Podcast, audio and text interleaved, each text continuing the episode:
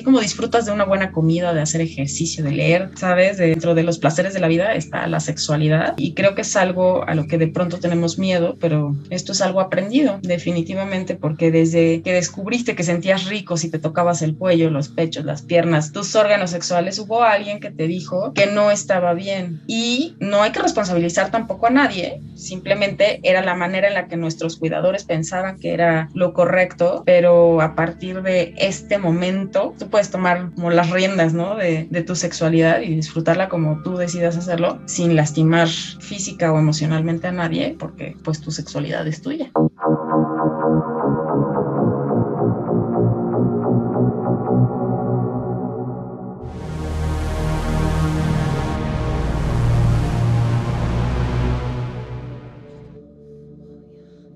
El siguiente episodio tiene como objetivo educar y empoderar a través de la sexualidad. Analizamos el tema de las fantasías sexuales, mismas que durante los últimos años han ido rompiendo el tabú en el que la sociedad las había encerrado.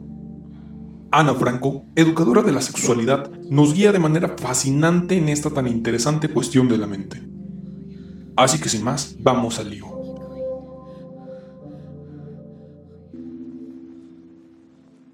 Hola Ana, qué placer tenerte como invitada. Me da mucho gusto que estés en Cataclismos para hablar sobre este tema que pues suele ser muy polémico y que son las fantasías sexuales. Pero antes de entrar de lleno, dime, ¿cómo estás? ¿Cómo te sientes hoy? Me siento muy contenta. La verdad es un tema del que muchas, muchas vertientes, tiene mucho, mucha tela de dónde cortar y me siento muy contenta de estar aquí contigo y compartir con, con todas las personas que te escuchan. Sí, me da mucho gusto que estés aquí también y comencemos entonces la primera pregunta, la, la principal, ¿no? De qué son las fantasías sexuales, ¿cómo las defines tú? Mira, yo definiría mmm, la fantasía sexual como la facultad humana que permite reproducir a través de imágenes mentales una situación. Eh, las fantasías, como están en tu cabeza, no tienen ni reglas ni límites. Cuando evocas un recuerdo por el simple hecho de, de así quererlo, este despierta de pronto como sensaciones o emociones y quizá hasta alguna respuesta sexual. Eso es una fantasía. Quiero que pienses, Alam, en una bolsa de papas fritas.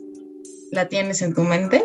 Sí. Bueno, abre esta bolsa de papas y tienes un limón y le vas a exprimir este limón a tus papas para que llegue a todas las papitas. Y del otro lado tienes esta salsita que te gusta tanto y le echas a tu bolsa de papas.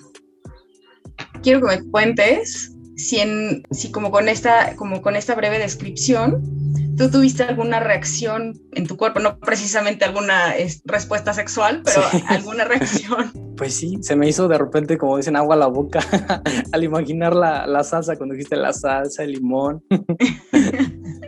Exactamente, pues en otros términos es un acto que está fabricado por el cerebro, que puede ser tan real que provoca reacciones biológicas, que bueno, pues hablando de papitas fritas nada más, eh, seguramente te hizo salivar. Nada fue real y todo pasó en tu cabeza. Y así como en la literatura puedes ubicar tu fantasía en un tiempo y en un espacio, puede tener tu fantasía algún argumento, se pueden reproducir roles o incluso inventar algún personaje. Creas tu propia historia, tu propia novela o hasta tu película por Y estos sucesos pueden ser algo realizable o imposible. La fantasía al final es, es, creación, es ideación que a partir de esta desarrollas conforme lo vas necesitando, idealizas. Es una de las cosas que nos hace diferentes de, otras especies, porque la activación sexual en los animales se encuentra directamente relacionada con, procesos fisiológicos. A diferencia de los seres humanos, la imaginación o fantasía es el primer activador de una respuesta sexual. Está muy padre, creo que nunca me hubiera imaginado eh, una mejor explicación, y menos con papitas. creo que ha quedado demasiado clarísimo ahí. Para las personas que igual nos escuchen, estoy seguro de que se les va a hacer agua a la boca. También mencionabas que, que, es algo que nos hace diferentes de las otras especies. Entonces, ¿es normal tener fantasías sexuales? ¿Consideras que, que todos las tenemos? Uf, que sí, es normal. Yo creo que desde que somos niños comenzamos a fantasear, no de manera erótica, evidentemente, pero por naturaleza los niños y las niñas pequeñitos tienen un mundo de fantasía en su cabeza. Desde el amigo imaginario, que no es algo que no les pasa a todos por igual, pero hay una etapa en donde muchos tienen esta figura en su desarrollo y si tú los observas, ellos tienen un diálogo con este amigo, juegan, ríen y, y se convierten de pronto hasta en sus confidentes. Y esto es parte de la introyección que, que requieren de un mundo real a través de la interacción con este personaje, porque ellos asumen un rol en esta fantasía que les ayuda a entender mejor su entorno. Y partiendo del deseo de querer ser este personaje maravilloso, pues fantaseas, ¿no? No sé si tú te acuerdas cuando, cuando hacías esto, ¿no? Y juegas a hacerlo y tienes poderes y tampoco tienes límites, ¿no? Lo único, los únicos límites que, que nos ponemos pues somos nosotros mismos. La, la, fantasía de la princesa encontrando al príncipe azul es algo con lo que muchas princesas adultas siguen fantaseando. y, yo creo que es algo muy natural y parte de nuestro, de nuestro desarrollo. Ya como adultos sigue siendo normal hacerlo. Pero ya la fantasía erótica per se, hay personas que dicen no tenerlas no sé si en realidad no las tengan, porque como decíamos es algo muy subjetivo. Eso es lo que ellos dicen, pero te voy a decir que pienso que interviene aquí la sociedad. Depende de tu ambiente de desarrollo, de tus creencias, de la de cómo la sociedad va coartando esta parte tan nuestra, tan humana. Porque ¿qué te dicen cuando estás en esta etapa de la adolescencia? Si tienes malos pensamientos, te van a castigar. ¿Quién va a saber tus pensamientos que no seas tú? Solo un ser supremo. Pero como no podemos comprobar que sí lo haya, entonces prefiero no atentar contra esto que mis cuidadores me están diciendo, porque mis padres o las personas con quien crezco se convierten en poseedores de la verdad. Son estas figuras de autoridad que sabemos mucho, que saben, perdón, mucho más que uno. Entonces, partiendo de este punto, yo como adolescente trato de no desafiar esta idea y cuando lo hago, ¿qué sucede? Me genera una culpa horrible porque he pecado y nadie, nadie lo sabe más que este ser omnipotente y yo. ¿no? Yo creo que todos fantaseamos, pero la diferencia radica en cuanto a la culpa, ¿no? ¿Cuánta culpa te genera? Y entonces, quienes creen no tener una fantasía erótica, quizá la tengan, pero dado que es un pensamiento que está muy condicionado, optamos por suprimirlas para no ser castigados por nadie. Entonces, sí, precisamente todos las tenemos, pero pocos las hablamos. Y es aquí donde entra el papel tan importante o tan dañino en este caso, que es la religión. Y a veces también como pues informarnos o saber más de lo que existe de lo tradicional, ¿no? Claro. Concreto y directo y pues real, no es como algo que digas que no sucede. Pero, ¿qué beneficios hay? ¿O qué es lo bueno de tenerlas? Oye, esta sí es, es una buena pregunta. La verdad es que, mira, la fantasía erótica puede ayudarte a ser más creativo porque ejercitas tu imaginación. Es como los músculos, ¿no? Las personas que van al gimnasio de manera constante incrementan su masa muscular, pero la base de esto es la constancia y la disciplina. Yo creo que algo parecido sucede con el cerebro. Para ser creativos, uno tiene que imaginar una, una, persona creativa tiene mayor posibilidad de resolver mejor un problema porque buscas diferentes vías para hacerlo, ¿no? Y la fantasía puede ser también parte de, de, la salud de la sexualidad porque contribuye en el autoconocimiento y aquí es en donde puedes percatarte de tus límites y de tus alcances. Es un detonador que puede generar una respuesta sexual. Entonces, bueno, pues en realidad te ayuda a tener una vida sexual mucho más satisfactoria. Claro, y tienen un papel importante en la masturbación. La fantasía en la masturbación, yo creo que tiene un papel central a la... Yo creo que hay muchas herramientas de pronto de las que echamos mano, ¿no? Para, para la masturbación y creo que la más común podría ser el porno. No generalizo, pero la verdad es que es como algo a lo que recurrimos muy a menudo. Pero supongamos que no tienes porno y que tienes. Yo creo que lo único que tienes y, y, bueno, no lo único, ¿no? Porque puedes agarrar un libro y está padrísimo también erotizarte con un libro, pero pues tienes tu cerebro, ¿no? Nada más. Sí. y con solo tu cabeza y tu cuerpo puedes autorotizarte y eso puede ser mucho más satisfactorio porque tú haces tu porno a tu medida. Sí, algo, algo que me igual me parece muy curioso es que creo que no todas las fantasías están hechas para hacerse en la vida real, ¿no? Creo que la mayoría terminarían siendo una mala experiencia Y pues siguiendo con esta línea del lado negativo y lo contrario, ¿hay algún punto en el que se vuelvan perjudiciales las fantasías sexuales para una relación de pareja o para una persona? Yo creo que como todo, como todo en la vida, si lo llevas como a cualquier extremo, ya no resulta tan, tan beneficioso, ¿no? Puedes fantasear y crear una vida paralela, ¿no? Pero también hay momentos para todo. Si estás con tu pareja, puedes contactar con, con él o con ella, ¿no? Podrías hacerlo partícipe, sí, de tus fantasías y, y, a lo mejor llevar a la realidad algunas de estas, pero, pero ya la estás o lo estás involucrando. Pero cuando de plano no puedes interactuar de ninguna manera sin, sin tener que estar recurriendo a la fantasía, sin hacer sin hacerle partícipe a tu pareja, o sea que ya tu fantasía es como esta parte central, entonces podría ser que haya algo que, que no esté también en tu relación o contigo, ¿no? Que no puedes hacer como esta conexión sin echar mano de, de la fantasía, sí, de la fantasía, ¿no? Cualquiera que ésta sea, ¿no? Entonces sí, creo que, creo que cualquier extremo no, no resulta tan bueno, sobre todo cuando ya no te permite ser funcional, ¿no? En cualquier ámbito de tu vida. ¿Consideras que se debe hablar o no de las fantasías sexuales con tu pareja? Porque también hay un tema muy, muy frecuente que pues son fantasías. Es, es un hecho que no todas van a ser con tu pareja, sino que te vas a estar imaginando cualquier actriz, ¿no? Cantante que sea de todo agrado. Pero ya hablarlo, pues suele desencadenar desconfianza, celos y reclamos, ¿no? De, ay, pues ya no te soy suficiente o vete con esta. Y como, pues solo fue un pensamiento. Y vete con Emma Watson. Ajá. como así pudiera. Pero entonces sí consideras que se deben hablar o no con la pareja. Ay, pues Mira, a mí me parece que la comunicación sí es fundamental en una relación de cualquier índole, ¿no? Porque eso es lo que va a hacer que tengas algo duradero. Hablando de fantasías eróticas, creo que no siempre tienes que compartirlo todo con la pareja. Y ojo, con esto no estoy diciendo que, que, ocultes cosas o que mientas, ¿no? Simplemente vamos a pensar en un día ordinario, tenemos miles de pensamientos y no vamos por la vida contando todo lo que pensamos, ¿no? Entonces, creo que esta parte de la individualidad, o sea, pues hay cosas que, que, quieres compartir con la, con la persona a quien amas, pero pues el no contarle no implica que no lo ames, ¿no? Que no la ames, o que le estés siendo infiel con tus fantasías, o que le estés mintiendo, ¿no? Hay personas, como bien lo dices, hay personas muy celosas y bueno, yo creo que ahí entraríamos en todo un tema, pero yo creo que para qué le das pie a que se arme todo un drama en la cabeza y después te reclame por algo que ni siquiera está sucediendo, ¿no? Que está, es una fantasía, ¿no?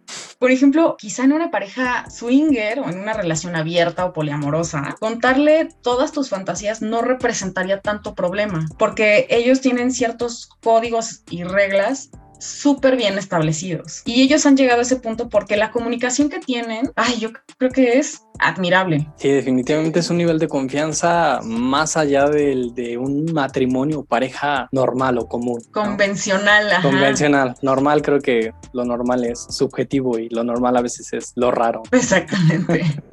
sí, sí, sí. El grado que ellos tienen de comunicación es, es o sea, podría como prestarse para que sí. tal vez contaras, ¿no? Como cualquier tipo de fantasía y sabes que no habría un problema, pero para cualquier mortal como nosotros, o bueno, no sé, pero, pero tal vez sí pueda ser un poco más. Más, más complicado, complicado, sí, sí. Mm. Pero también estas fantasías que creamos, ¿crees que las hacemos de una manera consciente o son inconscientes, involuntarias? Ay, yo creo que, o sea, fantasías involuntarias, sí, sí, ¿no? Sí las hay. Hay personas que de pronto tenemos estas fantasías trágicas, ¿no?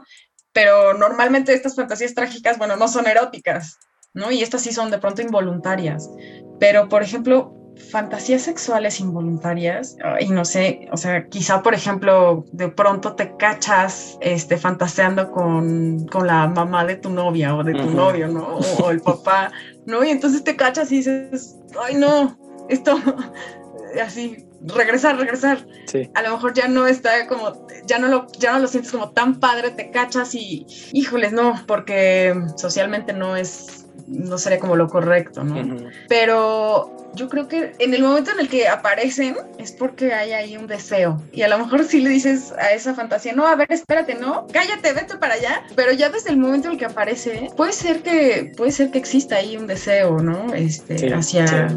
Reprimido, hacia... escondido, ¿no? Sí, claro, claro. Sí, creo que entonces sí. más que pues involuntaria sería espontánea. Como dices. ¿no? Puede que tú estés ahí sin ningún pensamiento erótico, ahí caminando por la calle o no sé, hasta en la clase, ¿no? Estás aburrido ahí tomando clase y de repente es como, ah, pues no está tan mal el maestro, ¿eh? Y ya es como, no, pero ¿qué estoy pensando? Fue algo como sí, espontáneo, ¿no? Ajá, sí, sí, está este aspecto, pues también, pues sí, padre de, la imaginación del ser humano, hasta, hasta qué escenarios te puede llevar, ¿no? En, el lugar que menos te imaginas. y lo que te puede generar, ¿no? Porque de pronto hasta, hasta podrías como, o sea, cachándote en este pensamiento, hasta podrías sonrojarte, ¿sabes? y, nadie supo de qué se trató tu, el hecho de que te pusieras rojo, ¿no? Sí. es la maravilla, yo creo, de, esto de las fantasías y el cerebro. Sí, sí, está, está, está padre, está divertido esto. También muchas veces, como ya mencionamos anteriormente, existen eh, pues estos prejuicios, pero también hay mitos. ¿Qué mitos? O pues sí, precisamente los, los prejuicios ya debemos quitarnos en cuanto a las fantasías sexuales. Uf, pues hay, hay varios mitos, ¿no? En torno a la fantasía. Lo que se cree de la fantasía es que es un acto de inmadurez, porque fantasear es para niños, ¿no? Entonces, eh, creo que nos, sí tenemos que hacer a un lado esta, esta parte, ¿no? O porque también se piensa que es inmadurez o inestabilidad emocional, ¿no? Y, no me parece que, así lo sea, ¿no? Porque tú puedes ser un súper empresario, súper exitoso y tú no sabes lo que las fantasías que esta persona tenga, ¿no? También se cree que es improductiva y yo creo que lejos de eso puede ser muy productiva en, en tu vida sexual, puedes como vivir de una mejor manera tu, tu, sexualidad. Se cree también que se fantasea cuando se tiene una vida sexual insatisfactoria y yo creo que, que, no necesariamente van de la mano, ¿no? Que cuando fantaseas estás insatisfecho. Otro, otro mito que hay es que todo lo que imaginamos tenemos que llevarlo a la práctica y yo creo que eso es, ese es como de los más, de los más grandes, ¿no? Que hay. La fantasía está en tu cabeza, ¿no? Y, y, y habrá cosas que sí puedas llevar a cabo y que alguien más o tú mismo, ¿no? Puedas lograr hacer, pero vamos a pensar en que mi fantasía es este hacerlo en la luna y sabes con este casco de astronauta. A ver, o sea, no todo lo tienes que llevar a cabo, ¿no? no a veces todo se, puede quedar como en tu cabeza y ya que limita nuestra vida erótica, que si fantaseas, ¿no? Que entonces ya no vas a poder rendir mejor o, o ya no vas a poder, este, lubricar mejor o tener una erección este, mejor. Entonces, que por estar fantaseando, bueno, tapa esta parte, ¿no? Del, erotizar con tu pareja. Entonces, yo creo que debemos de, dejar de pensar que la sexualidad es mala o sucia, ¿no? La sexualidad es algo inherente al ser humano y desde que estamos en gestación hasta que fallecemos, ¿no? Hasta el último día de nuestras vidas. Entonces, yo creo que es como momento de, deshacernos de, todas estas creencias y tabúes para, pues, para poder disfrutar de nuestra persona, ¿no?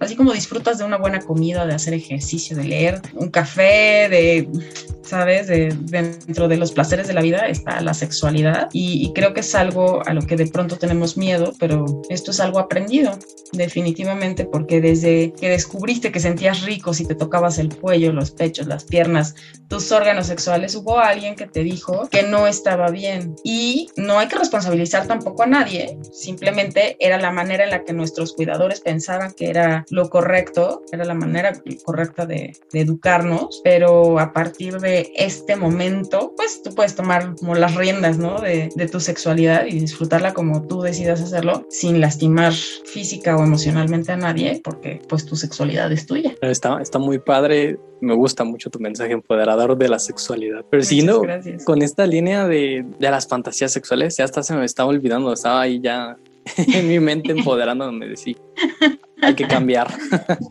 Pero sí, siguiendo con las fantasías eh, sexuales. La pregunta original era cuáles son las más comunes, pero pues mejor me di a la tarea de hacer una dinámica en Instagram para que la gente nos diga pues cuáles son sus fantasías. Te las voy a leer. Bueno, están divididas en, categorías, porque igual es, es un mundo, no, no vamos a hacer algo tan específico, sino vienen en, clasificaciones. Y bueno, a partir de estas eh, te las voy a leer. ¿Y qué te parece si me dices qué opinas al respecto de cada una? Es decir, si te parece nueva o frecuente, si significa algo si deberías llevarla a la práctica mejor o algún consejo o lo que se te venga a la mente. Ok, venga. vamos a ver. El primero, el que tiene mayor porcentaje de aprobación es eh, las fantasías relacionadas con la pasión, la intimidad y el romance. La muestra total fue de 120 personas. De esas 120 personas, el 85% eh, tiene estas fantasías de la pasión, intimidad y romance que están eh, vinculadas con la conexión emocional y sentirse deseado o querido. Híjole, yo creo que esta parte, eh, como es, esta necesidad, a lo mejor como de este afecto,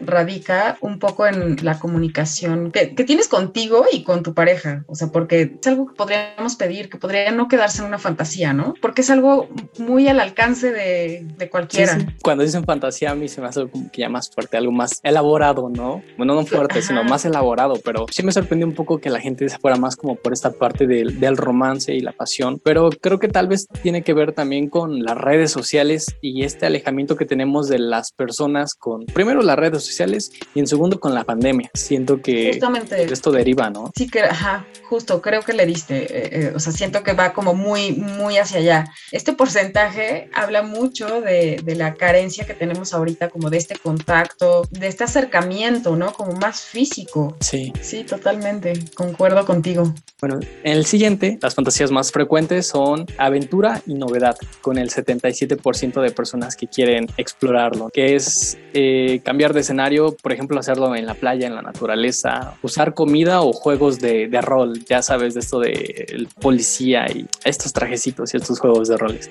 Ajá, ok, me viene a la mente, cuando tenemos ya algún tiempo con, con la pareja, tendemos como a genitalizar las relaciones y entonces si tienes ganas, pues bueno, ya te encuero, me encueras y, y, ya, ¿no? Tenemos relaciones. Entonces como que se va perdiendo con el tiempo, ¿eh? Y con la costumbre, sí. como que se va perdiendo esta erotización, este juego, este, este foreplay, ¿no? Se va perdiendo un poco. Y pienso que esto puede responder, puede obedecer como, como a esta parte de la monotonía un poco, ¿no? De, de intentar hacer cosas diferentes porque eso al final te genera este, esta liberación de endorfinas, ¿no? De dopamina, de oxitocina, serotonina. Entonces eso como que te reavivan. Entonces creo que e, esta búsqueda de nuevas experiencias, nuevas eh, sensaciones y meter cosas diferentes a, a, la relación, podría ser un poco por eso, ¿no? Por, por esta parte de la monotonía. Hay que sí, usar la sí. imaginación, pero siempre, no nada más es ya cuando estamos desaburridos. Yo creo que siempre hay que echar mano de la, de la imaginación. Creo que también algo importante aquí es la comunicación. Como mencionaste hace rato de las parejas swingers, ellas uh -huh. tienen pues esta confianza y esta comunicación de ya decir las cosas de no, sabes que se me antojó hacer esto, ¿no? ¿Tú qué piensas? Pero siento que todavía muchas parejas sí es esta esta traba, ¿no? De, ay, es que si le propongo un trío a mi esposo, ¿qué va a pensar de mí? ¿Qué, ¿Qué, tal si no le gusta o ya me termina señalando y está peor? Pero pues también hay que empezar a entablar una, una comunicación buena. Lo que veo de estas estadísticas, por así llamarlas también, es que estos dos primeros puestos son como un poco triste, ¿no? Que sea tu fantasía, es como si estuviéramos carentes de amor y de comunicación, porque ya está el tercer escalón, se encuentra los tabús sexuales, que es el 61%, que es lo socialmente prohibido, como fetichismo, exhibicionismo, voyeurismo, etc. Ok, yo pensé que ese iba a estar como en los, los primeros dos Ajá. lugares.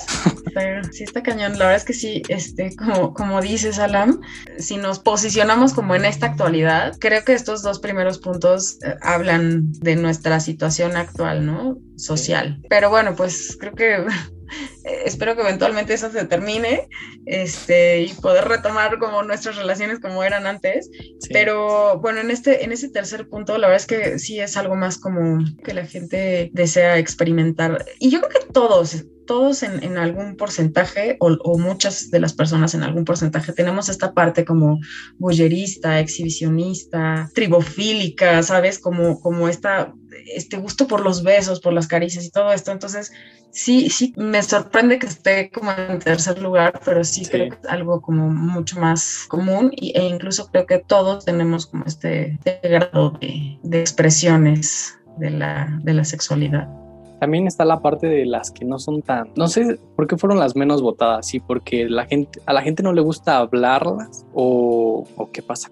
Porque hay una que tiene el, el 20% de, de, aprobación solamente de personas que dicen, tengo fantasías con esto. Es el 20% que se imagina el cambio de género, es decir, el cambio de ropa, convertirse en un otro sexo o sexo con trans. Yo creo que de pronto son temas poco conocidos, es un tema poco conocido y mucho tiempo se mantuvo como una disforia, ¿no? O sea, como era una enfermedad. Entonces, sí. el, el desacostumbrarnos o el como despatologizar esto, la verdad es que ha sido una tarea de años, que les ha tocado, por supuesto, desde generaciones atrás y porcentaje se ve reflejado, ¿no? Porque no, no estamos como muy acostumbrados a pensar, o sea, pensamos que la diversidad sexual es, es como hombre, mujer, y homosexuales. Entonces tampoco no tenemos tanto esta flexibilidad de pensamiento. Sí, precisamente que tocas este tema. Ya está 120 personas que habían contestado, solo una tercera parte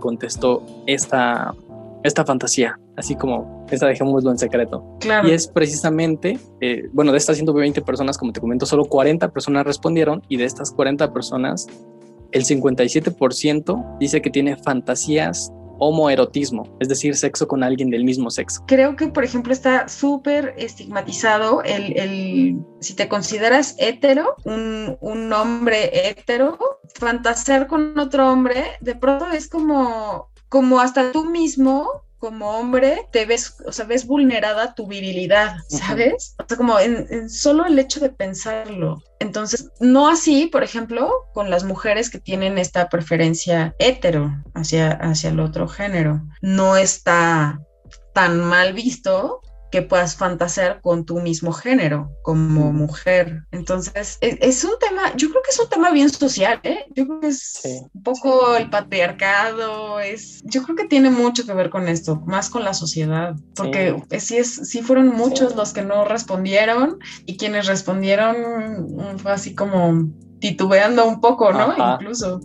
Está, está muy padre. Estos ya fueron todos los resultados de la encuesta padre, esto está, sí fue grande tu muestra desgraciadamente, pues hemos llegado al final. La verdad es que ha sido una charla de verdad muy productiva, muy buena y también divertida. Pues todavía no, no, me despido oficialmente porque tenemos un episodio pues pendiente. Así que por el momento, ¿qué mensaje final te gustaría dar a la audiencia en cuanto a las fantasías sexuales? Ay, pues me gustaría decir que uno se pone sus, sus propios límites, que por favor no, no dejen de experimentar con sus cabezas, que si algo no les gusta pueden ponerle, este, borrar, ¿no? No va a pasar nada, no tiene como consecuencias. Nadie va a asomarse a, sus pensamientos, ni este ser omnipotente ni omnipresente tampoco, tampoco está en estos, este, tampoco se asoma a nuestras cabezas a revisar si estamos teniendo estos pensamientos. Entonces somos libres de experimentar hasta donde uno lo decida. no nos limitemos, hay que disfrutarla. La sexualidad es nuestra